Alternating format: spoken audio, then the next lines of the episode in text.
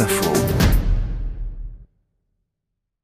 Je m'appelle Alexandre Bourdas et à bientôt 50 ans, je suis un homme libre et heureux. Chef du restaurant euh, Sakana à Honfleur, deux étoiles au guide Michelin, en cette rentrée, j'ai décidé de me réinventer. Je renonce à la cuisine gastronomique pour créer une table plus accessible, plus conviviale. J'avais euh, une ébauche dans ma tête pour dans quelques années. Vers 55 ans, je voulais euh, sortir des menus gastronomiques, des étoiles, pour finir de façon plus tranquille. Et le Covid a accéléré en fait le processus. Ça ne peut que chambouler les choses, ça ne peut que voilà changer notre façon de vivre, de consommer. Le Sakana avant, c'était des menus à 150 euros, 3-4 mois d'attente pour réserver une table, 25 à 26 couverts seulement par service. Mais à compter du 9 septembre, le lieu fait peau neuve pour mieux représenter le large univers culinaire d'Alexandre Bourdas. La pâtisserie, la boulangerie, le Japon, il y a euh, des plats à partager, des sushis, il y aura euh, des plats signatures du sakana, il y aura des plats que j'ai jamais fait euh, parce que j'ai réservé à mes copains, il y aura des plats populaires, des plats de ma grand-mère. C'est un univers, voilà, il y a plein de choses. Et dès 7 heures du matin, les habitants d'Honfleur et environ pourront donc venir acheter leur pain ou leur viennoiserie, voir s'attabler pour prendre le petit déjeuner,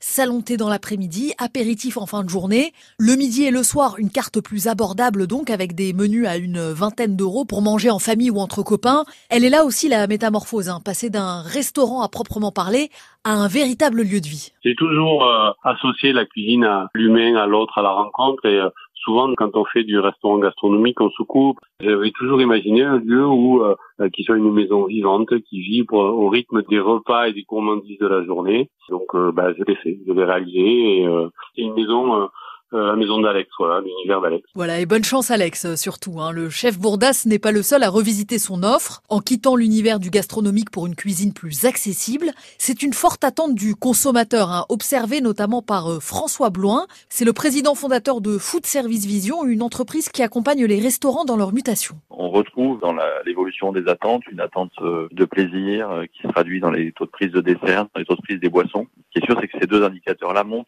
en ce moment en restauration de manière globale et la moyenne de l'industrie aujourd'hui a plutôt un ticket moyen plus élevé parce que les gens se font plus plaisir. L'indice apéro, clairement, j'étais pas prête, mais l'augmentation du ticket moyen, c'est l'une des rares bonnes nouvelles pour un secteur qui peine à retrouver ses niveaux d'avant confinement. Allez, pour la peine, même si évidemment c'est toujours à consommer avec euh, modération.